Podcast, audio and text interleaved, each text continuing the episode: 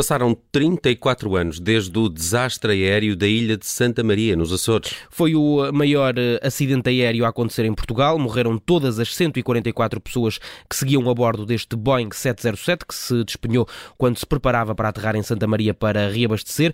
Não sei se és fã, Nelson, mas este acidente foi, entretanto, protagonista do primeiro episódio da nova temporada da série Mayday Desastres Aéreos. E é uma série que conta já com 22 temporadas, detalha ao promenor alguns dos mais relevantes acidentes que envolveram aviões. E este acidente de Santa Maria é reconstituído neste episódio com a ajuda de Francisco Cunha, antigo jornalista do jornal Açoriano Oriental. Francisco Cunha, bem-vindo à Rádio Observador. Que acidente foi este? Bom, isto era uma companhia charter americana que estava a realizar um voo transportando turistas italianos de, desde Itália até a República Dominicana.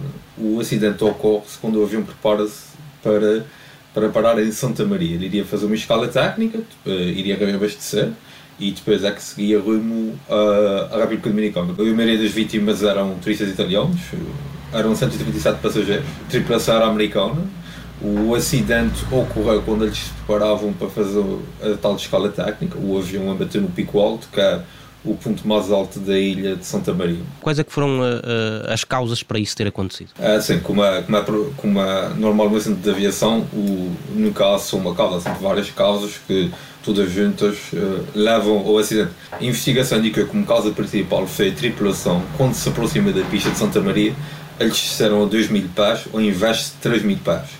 O valor de 3 mil pés é importante reter porque se valua a altitude mínima de segurança naquela zona. O, o avião aproximou-se da pista a uma altitude mais baixa do que era suposto. Correto, exatamente. Uh, há outros fatores também de certa forma que contribuem para o acidente. Por exemplo, há um dado incorreto na transmissão dada pelo controle de tráfego há uma superposição de comunicações entre o controle de tráfego e o avião, que há ali uma mensagem que fica cortada que o que o outro não ouve, eles pensam que ouviram, o outro pensa que não ouvi. A mensagem ficou cortada. Um dos tripulantes também referiu-se, era muito inexperiente, eh, estava a trabalhar para a Independent Air há pouco mais de duas semanas.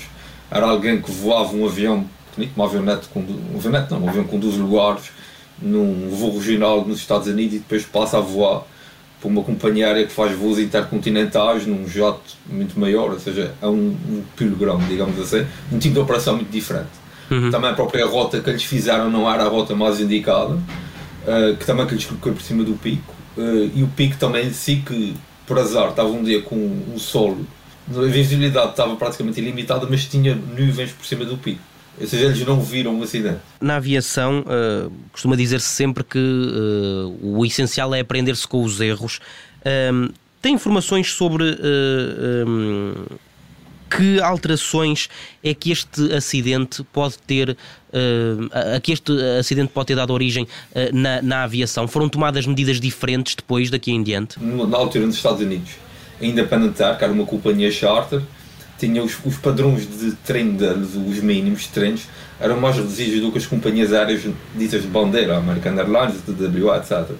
Em meados dos anos 90, todas as companhias passam a ter o mesmo padrão, passam a exigir o mesmo nível de horas de voo. Outro exemplo também muito simples é o GPWS. Um alerta de proximidade de terreno. Para ter uma ideia, os pilotos de voo 851 tinham um GPWS que deu um alerta 7 segundos antes do impacto. Atualmente temos um sistema que é o EGPWS, que usa também mapeação por GPS que é, e que dá um, um alerta num avanço de 30 segundos, que dá uma, uma margem de manobra muito superior a tripulação. É porque a revisão das cartas de aproximação a Santa Maria, que estavam bastante desatualizadas, eram atualizadas há quase 20 anos e, por exemplo, tinham deixado por fora coisas tão pequenas como o pico alto tinha uma antena de RTP Sul que tinha sido instalada e isso obrigava a ter uma altitude mínima até acima de 3 mil pés. E isso não estava nas cartas e depois foram posteriormente todas elas atualizadas. Muito obrigado, Francisco, pela disponibilidade para esta, okay. para esta pequena é conversa. Agradeço, o desastre aéreo da ilha de Santa Maria foi há 38 anos.